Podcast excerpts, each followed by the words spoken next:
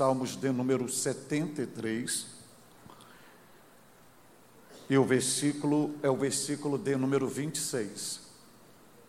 Salmos 73, versículo 26. Se você achou esse texto da Bíblia, você pode celebrar ao Senhor dizendo graças a Deus.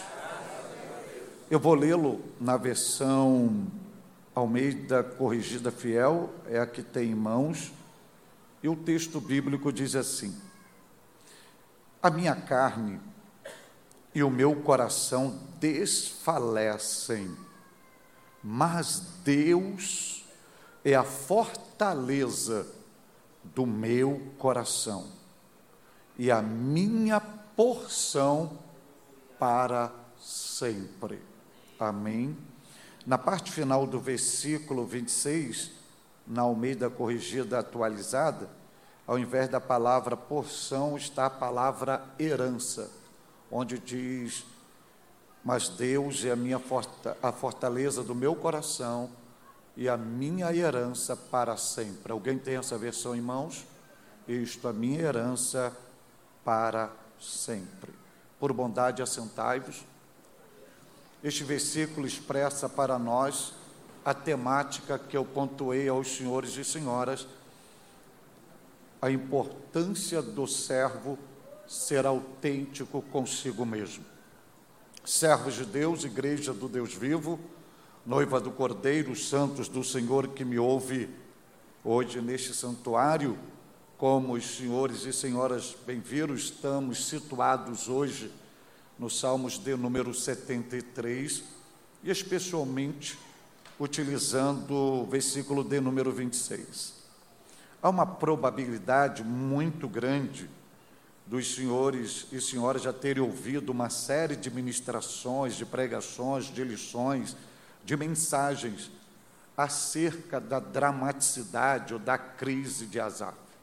Hoje, a minha proposta à luz da Bíblia é fazer uma viagem neste servo de Deus na profundidade da sua alma, no seu homem interior, no seu sentimento, e olhar para ele e enxergar a nossa imagem e a possibilidade de olhar para cada um de nós e enxergar a imagem do Asaf e descobrir circunstância que a vida nos oferece, mesmo servindo a Deus, mesmo adorando a Deus, que nós não somos isentos destas circunstâncias.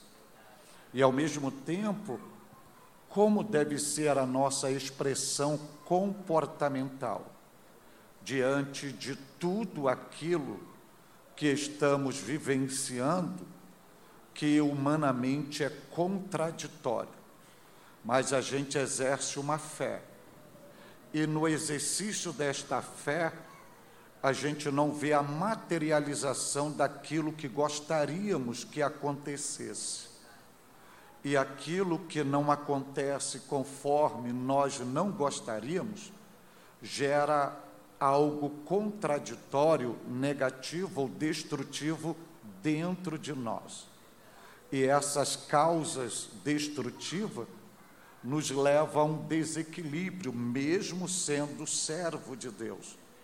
E no meio desse desequilíbrio, quando parece que tudo está acabando, como devemos nos comportar para não perder a última gotícula de fé e dar a volta por cima, entendendo que Deus é o bem maior e que Ele tem o pleno cuidado de nós e que tudo que nós estávamos ou estamos vivenciando não tem nenhuma culpabilidade divina é apenas um equívoco da forma que a gente enxerga tanto a vida quanto uma ação de Deus em nosso favor. Este versículo vai nos proporcionar isto, que sendo servo de Deus, é importante sermos sinceros conosco. Haja vista que os senhores já sabem, mas não custa lembrá-los, o Salmo 73 é um hino, é um louvor, é uma adoração, é um cântico. Haja vista que faz parte do inário de Israel. Mas o, não é somente um cântico, não é somente um louvor, não é somente uma adoração.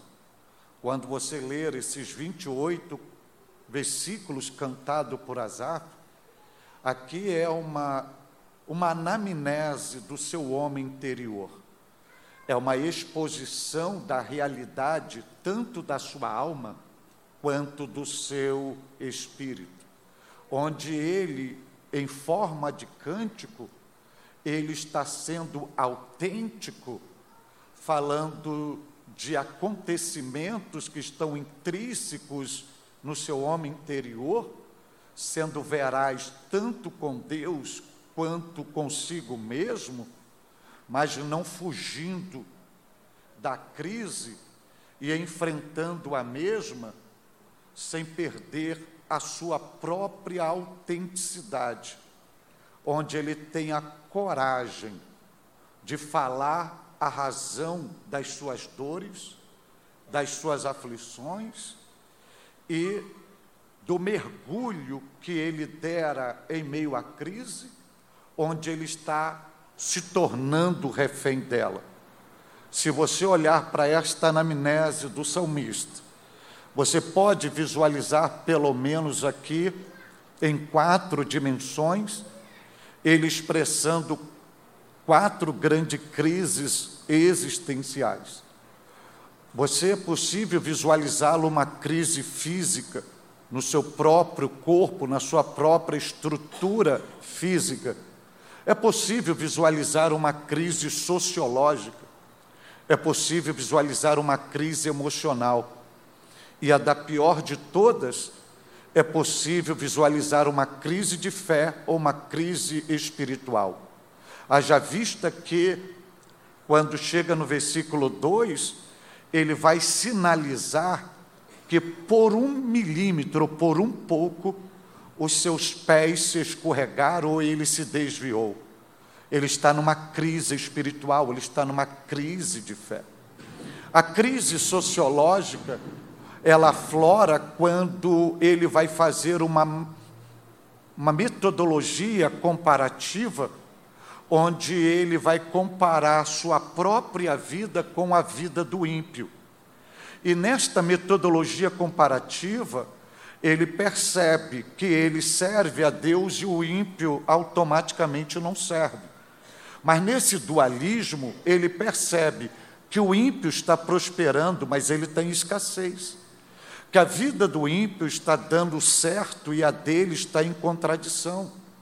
Que o ímpio está progredindo e ele tem a sensação que ele está parado no tempo, que o ímpio está festejando, mas ele está em tristeza, que há uma prosperidade, uma vida regalada, uma vida abundância, tudo correndo bem para o ímpio, mas para ele tudo é paradoxal, é tudo contraditório. E ele entra numa crise, ao ponto dele questionar se vale a pena ou não servir a Deus ou continuar mantendo-se fiel a Deus. Ele só vai ter o bálsamo quando ele adentra o santuário, onde Deus vai se revelar, e nessa revelação de Deus, ele consegue tirar os olhos do presente e enxergar a projeção do futuro e o destino de cada um e a diferença daquele que serve a Deus e daquele que não serve. Aí ele foi entender o valor do que é servir a Deus fidedignamente, independente das circunstâncias que a vida oferece. A outra exposição da crise, você visualiza no versículo 21, que ele expressa na parte A do versículo uma crise emocional, quando ele diz: Assim o meu coração azedou ele diz que coração azedo é a perda do prazer, do sabor, da felicidade.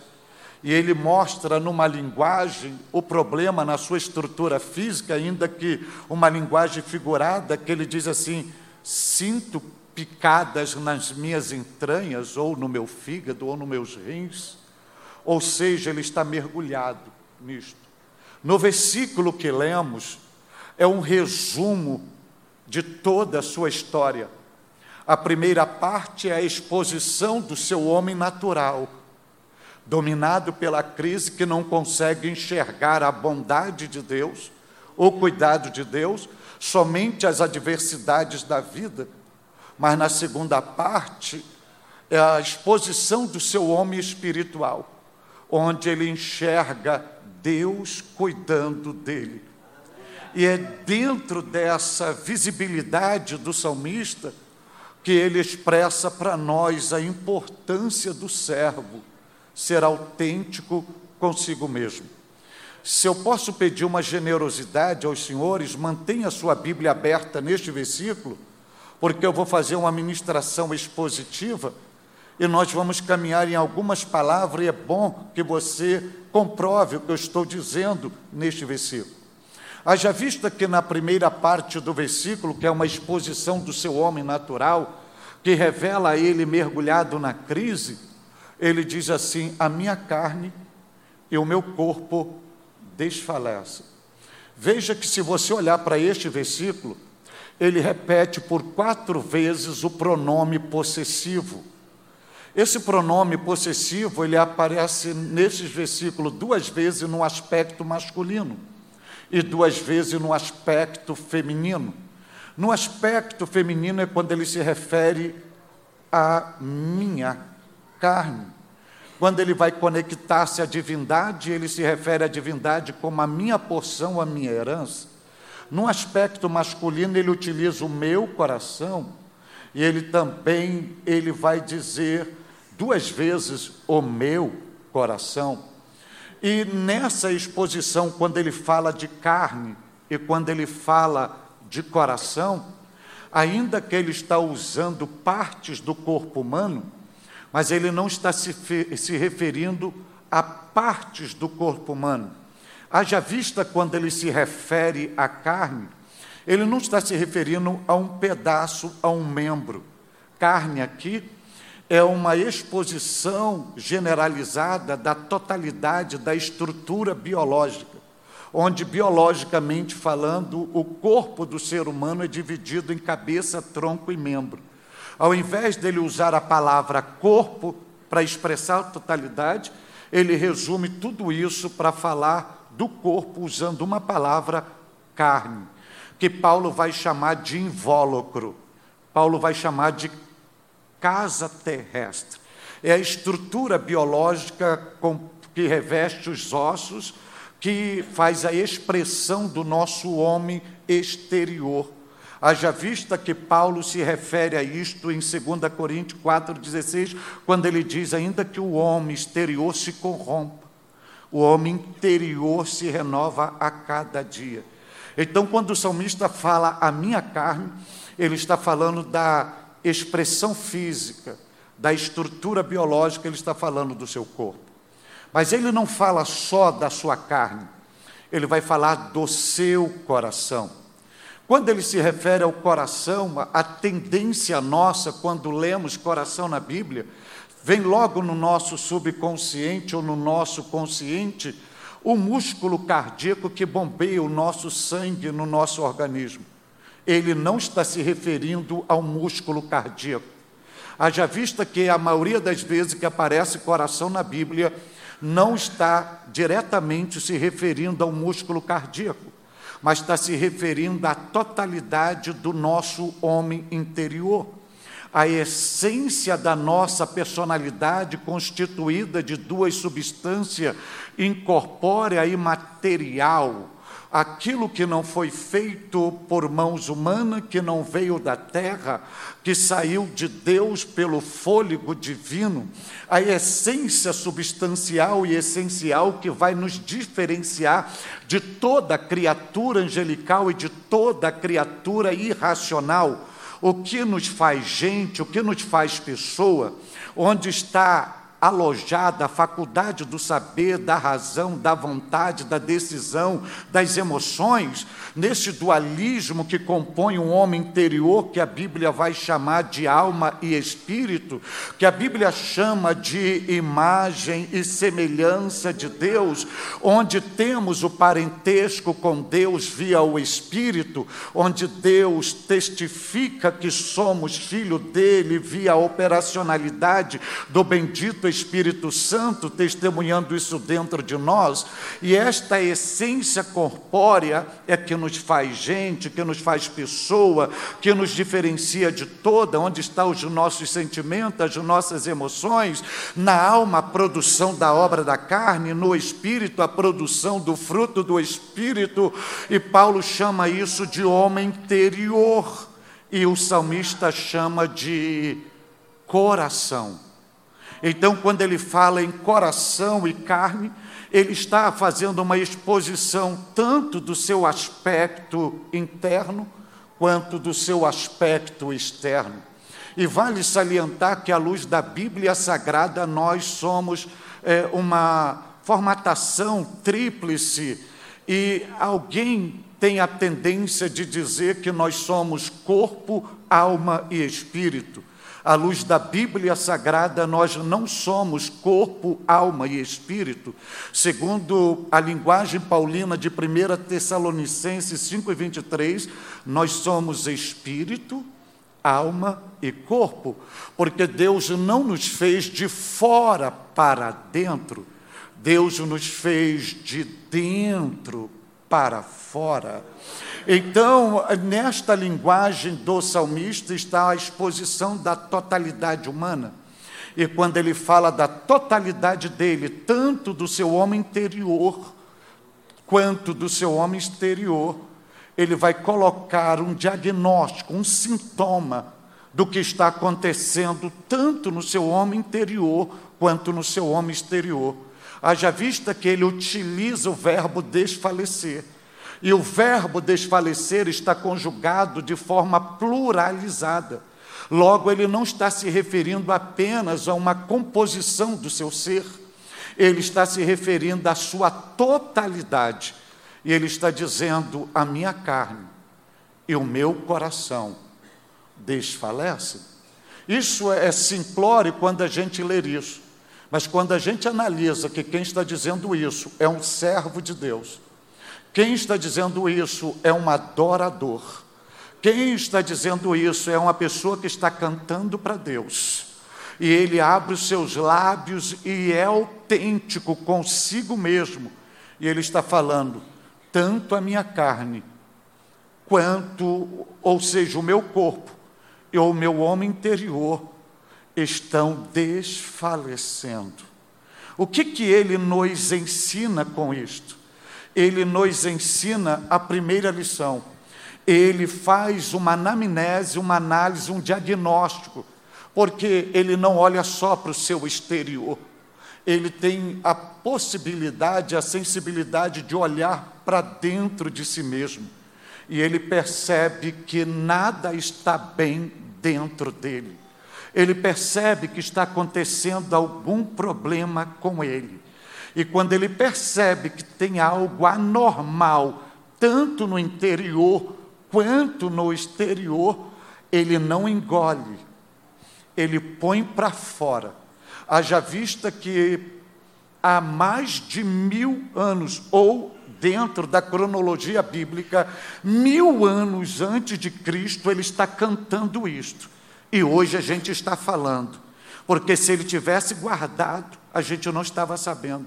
Mas ele colocou para fora para ensinar para cada um de nós que, mesmo a gente sendo servo de Deus, mesmo a gente sendo fiel a Deus, mesmo a, gente tendo o nosso nome escrito no livro da vida, mesmo sendo selado pelo Espírito Santo, mesmo sendo batizado com o Espírito Santo, mesmo investido de autoridade espiritual, de graça, de amor, de misericórdia, nenhuma virtude divina aborta a nossa humanidade. Também ele sinaliza para nós que, mesmo a gente sendo adorador, servo de Deus, ele mostra para nós que nós não vamos amanhecer 365 dias no ano como um herói da fé, cantando, adorando, falando línguas estranhas e dizendo que se o diabo aparecer, vamos passar por cima dele como um rolo compressor.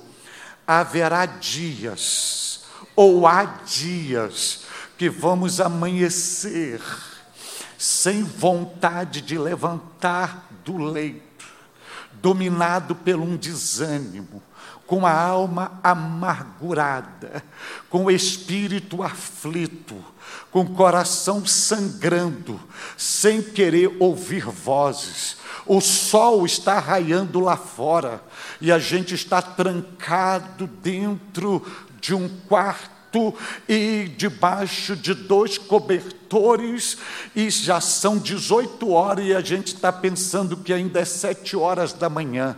Nenhuma refeição fizemos porque não houve apetite, e a gente entra numa crise achando que estamos em falta com Deus, outro entra em atrito perguntando onde está Deus, porque Deus não me levanta, porque Deus não age, e o salmista chega, ele é autêntico, ele não esconde, ele diz: a minha carne, o meu coração estão desfalecendo. Aí você me pergunta, então por que, que Deus permite a gente sendo fiel? A gente se doou à obra, se entregou à obra e a gente está passando por tudo isso.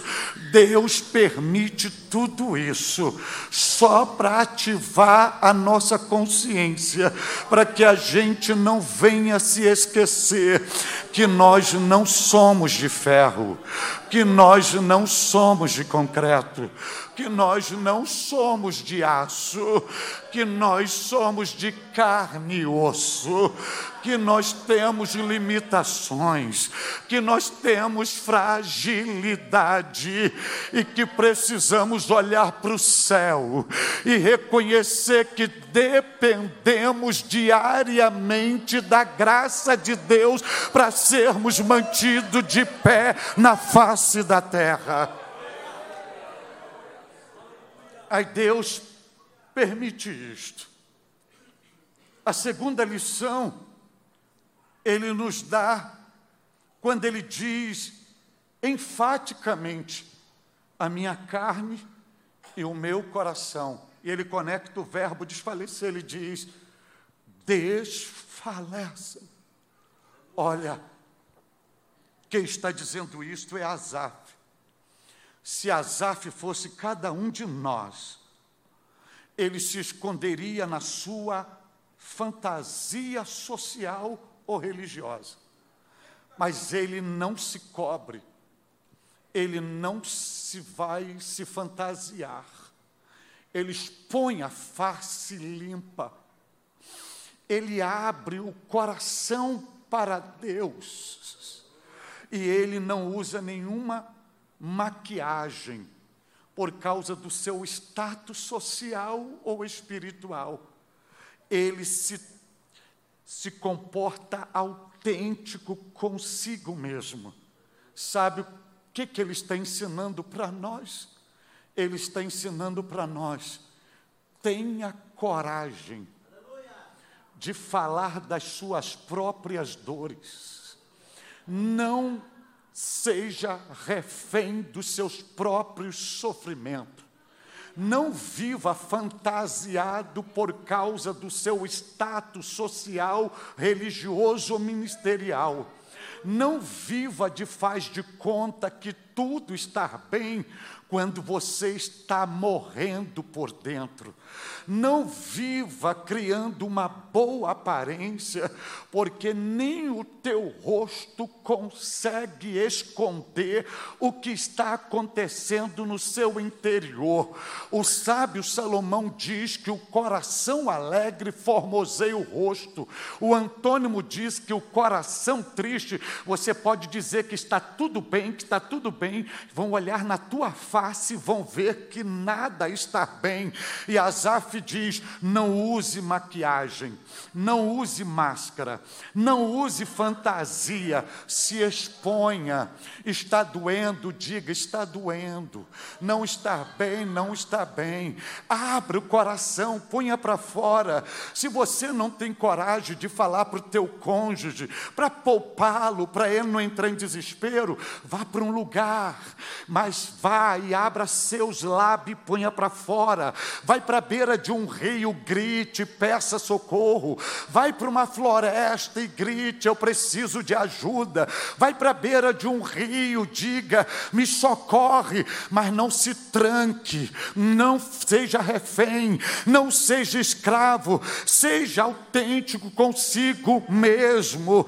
Isto não é sinônimo de pecado, é sinônimo de dependência, é sinônimo de autenticidade, é sinônimo de transparência, é sinônimo de veracidade.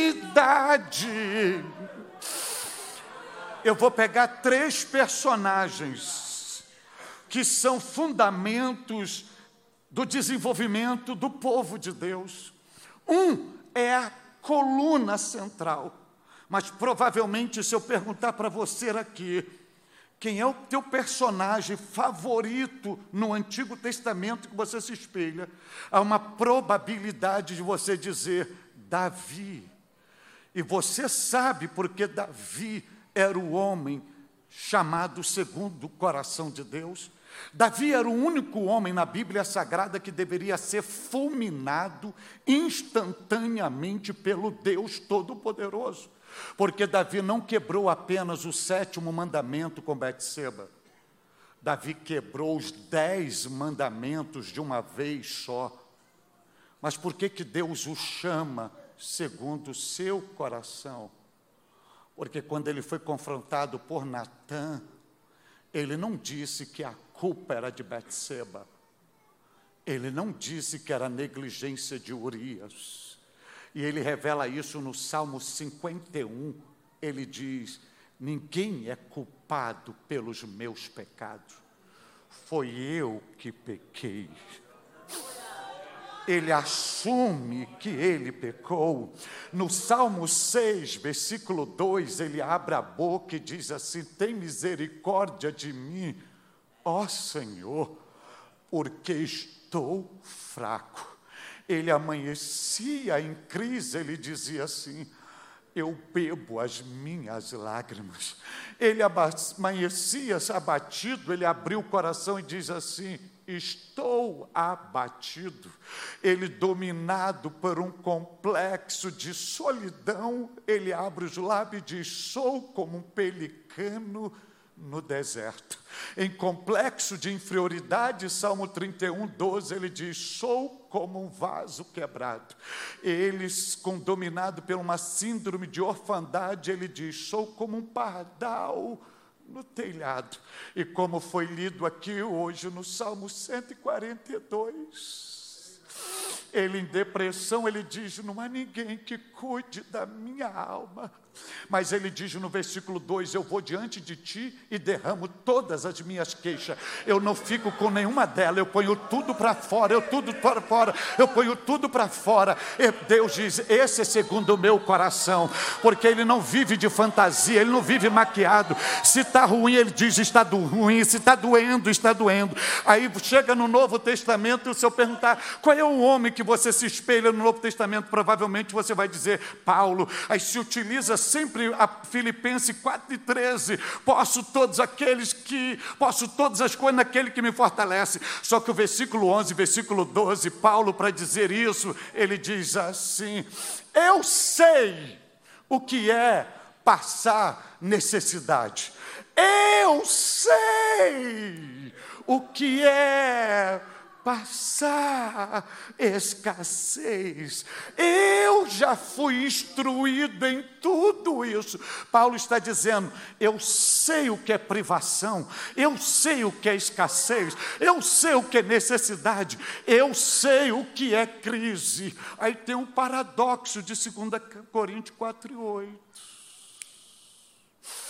Abatido, mas não destruído ele expunha a sua dor, para se não bastasse, chega Jesus, o modelo da nossa fé, chama Pedro, Tiago e João. Os três passaram três anos ouvindo dele: Eu sou o caminho, eu sou a verdade, eu sou a vida, eu sou a luz, eu sou a porta, eu sou o bom pastor, eu sou a ressurreição e a vida. Aí Jesus está sentindo as dores da cruz se aproximando. Pedro, Tiago, João, fica aqui, não saia daqui.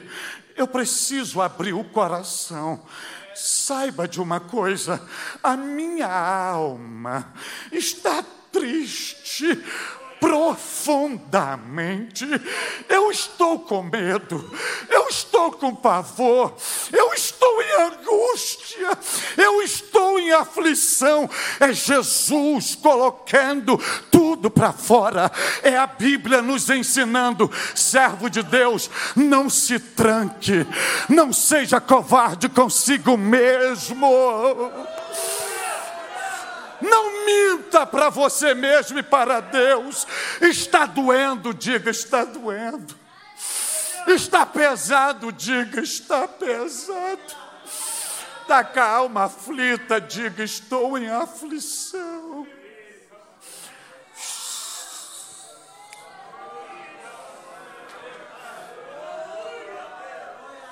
Aleluia. Glória a Deus. Glória a Deus. Glória a Deus. Aí ele diz assim: a minha, a minha carne, o meu coração desfalece. Deixa eu parar um pouco aqui no verbo desfalecer. Na originalidade veterotestamentária, esse verbo significa desmaiar, perder a força, perder o vigor, indo em direção ao chão, a perda da firmeza, da estabilidade. Ele está dizendo: Eu estou desmanhando, eu não tenho mais força, eu não tenho mais como caminhar. E ele está dizendo: Minhas forças estão evacuando. Isso é autenticidade. E estou perdendo a estabilidade.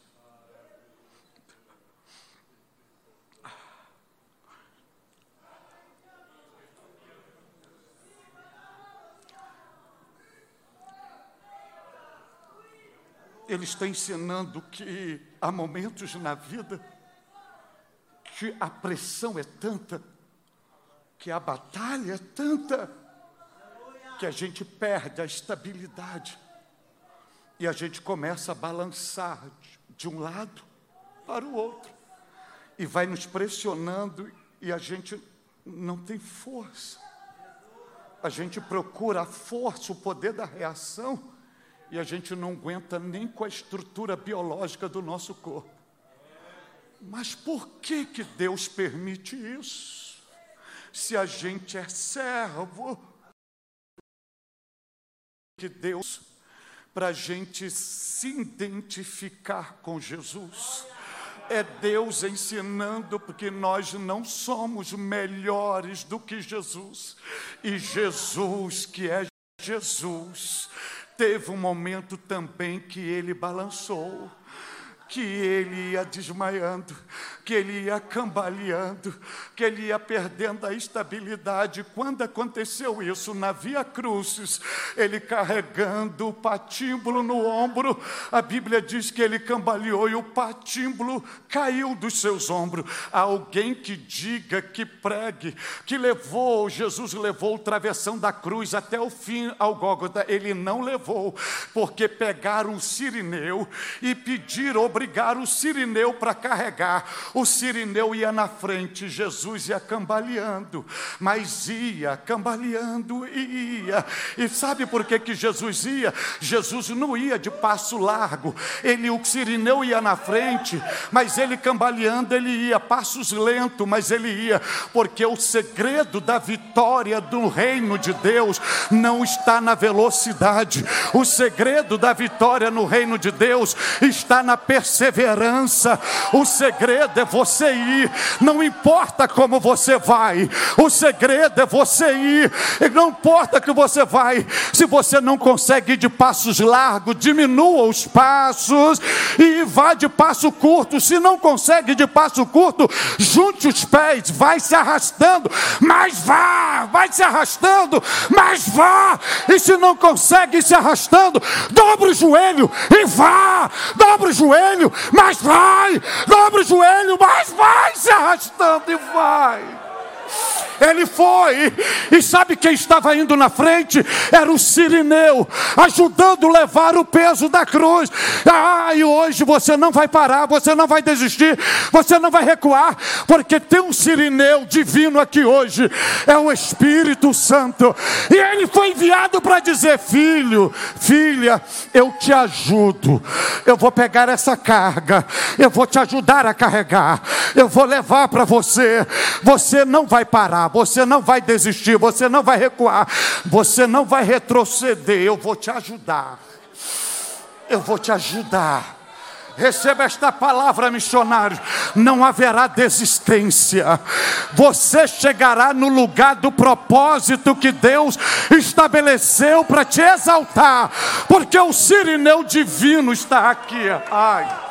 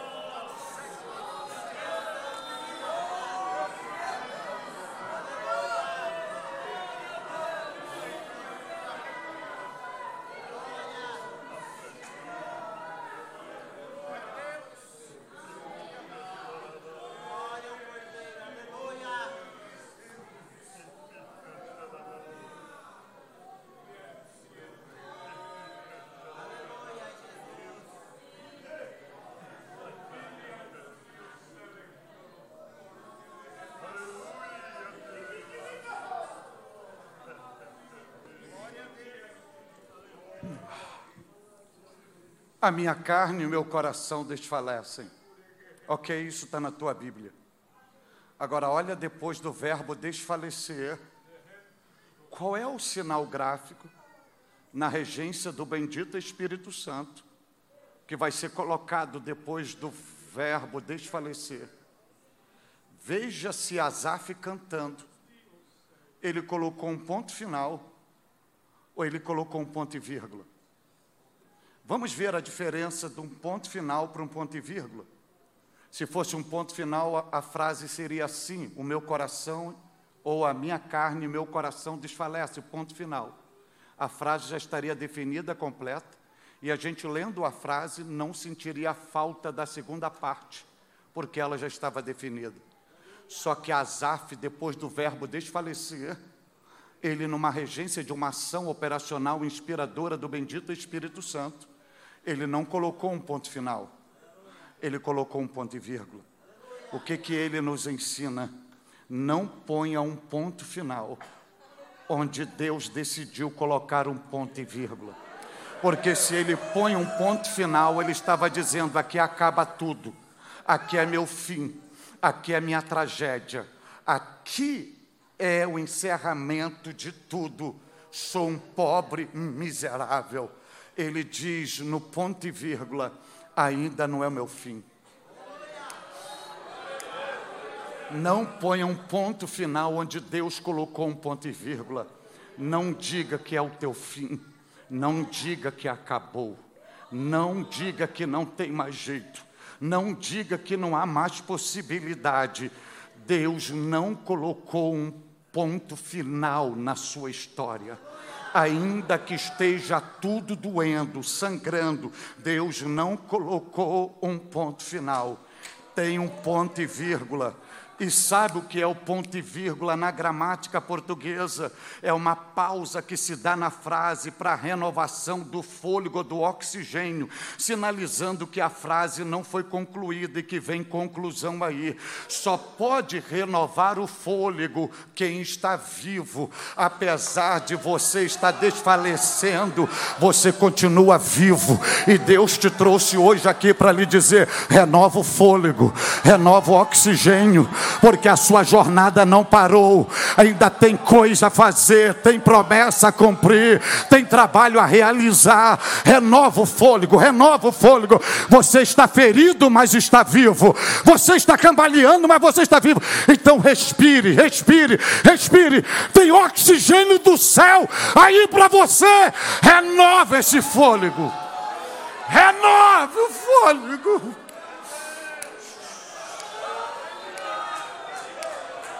Aleluia! Aleluia! Aleluia! Oh Jesus, tenha misericórdia da minha alma. Renova esse fôlego. Renove este fôlego.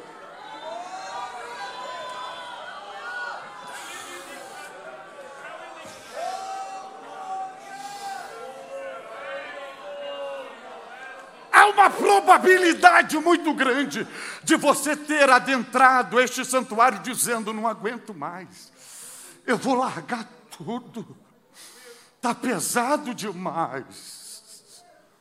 E hoje Ele está dizendo: eu estou liberando um oxigênio fresquinho para você renovar o fôlego porque ainda não terminei a minha obra contigo. Tem algo que ainda para acontecer. Renova o fôlego. Renova o fôlego.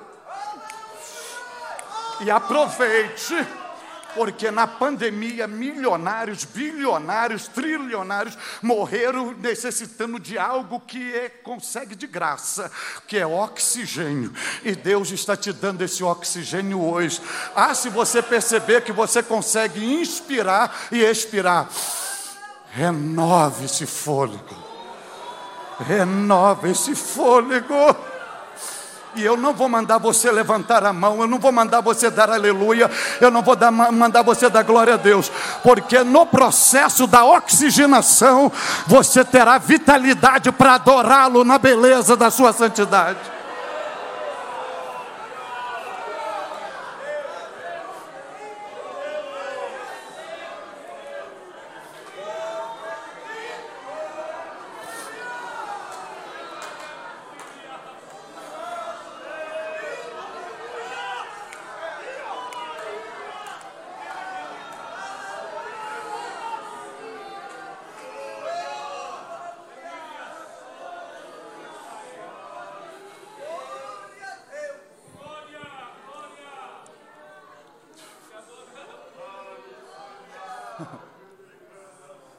Ele diz assim: a minha carne e meu coração desfalecem, vírgula. Aí se você vê depois da vírgula, ele continua cantando, mas ele não diz mais no aspecto matemático somativo M-A-I-S, ele usa uma preposição, uma, digo uma conjunção é, adversativa, coordenativa, mas que tem o objetivo na gramática portuguesa desconstruir tudo que foi dito anteriormente e sinalizando que vem algo novo. Vem algo inédito diferente de tudo que foi dito anteriormente. Se prepare, que além de Deus colocar um ponto e vírgula na sua história, Ele colocou mães. O que Ele colocou mães, vem algo aí que teus olhos ainda não viram, que teus ouvidos ainda não ouviram e que nem chegou no seu coração, que Deus preparou para você. E por que, que Deus coloca um mães? Porque Deus está dizendo que a sua vida não é só de fraqueza, a sua vida também é de força. Deus está dizendo que a sua vida não é só de tem alegria. Deus está dizendo que não é só de ferida, tem bálsamo. Deus está dizendo que não é só de luta, tem vitória. Deus está dizendo que não é só deserto, tem manancial. Deus está dizendo não só tem perda, tem restituição. Deus está dizendo não só tem lágrima, choro, tem alegria. Não tem só velório, tem festa. Não tem só morte, tem ressurreição. Prepare aí que vem um tempo novo, uma nova fase, uma nova estação, uma nova época da parte de Deus para você.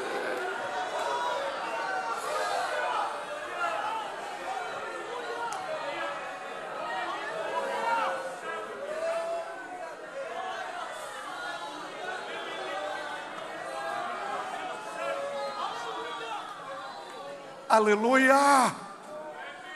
Glória a Deus! Glória a Deus!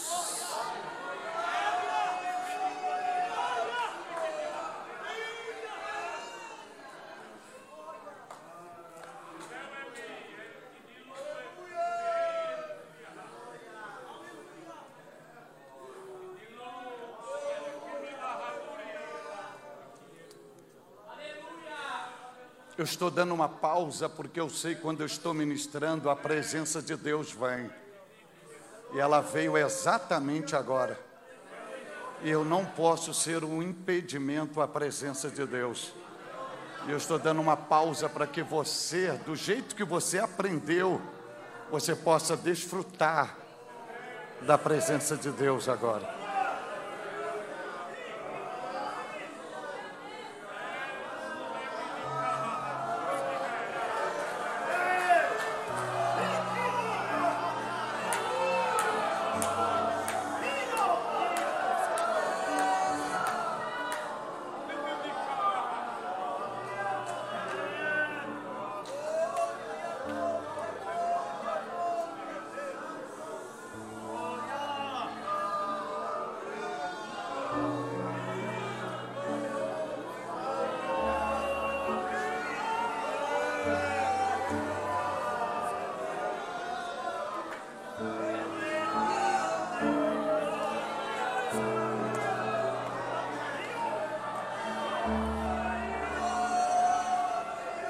Nobige hoe schrein, de gemauwe gembode gembai, de gehoe schremen, de ge. Dobe hoe mbowe gebo trama, de gehoe be dige. Dobige obe kamer, de ge obe kowe train, de ge. Dobe hoe howe en bij train, de bige obe train, de ge obe howe en bij chamber, de No be obe hobe en mambo be en bij chamber, de ge. De be obe kamer, de ge obe, de ge howe. De be obe trama, obe kamer, de ge. De be obe obe dige obe trama, de ge avec mon dobe, dig avec mon dobe, avec trava, dig avec robe, avec timbe, dig, dig avec trava, dig pour robe, ben dig avec, dig avec schwein, dig avec schwein, ben dig, du vi nobe, avec schwein, dig robe, man dobe, dig avec timbe, dig, du vi robe, avec schwein, du vi robe, nobe, e bai, dig o mambo, e bai, dig, dobe robe, e mambo, e begabo, five, dig, bobe, e mando, begama, da bagai, porque o céu dos céus estão abertos sobre nós hoje neste lugar. Não é de Jehová é é de Jehová é mão é pan de Jehová de e a nuvem da glória de Deus está baixando sobre nós nesta casa. Não é de é de de é porque hoje eu decidi me revelar no meio de vós. No é é e hoje eu me revelo como Jeová Rafa, o Senhor que vos sara. No de é de não deixarei ninguém sair daqui ferido, da mesma maneira que chegaram. No ai, no, porque a partir de agora eu mesmo passo meu bálsamo, mancho ai mandou ai para que saibam que eu estou no meio de vós. Vejam como eu trabalho hoje entre vós.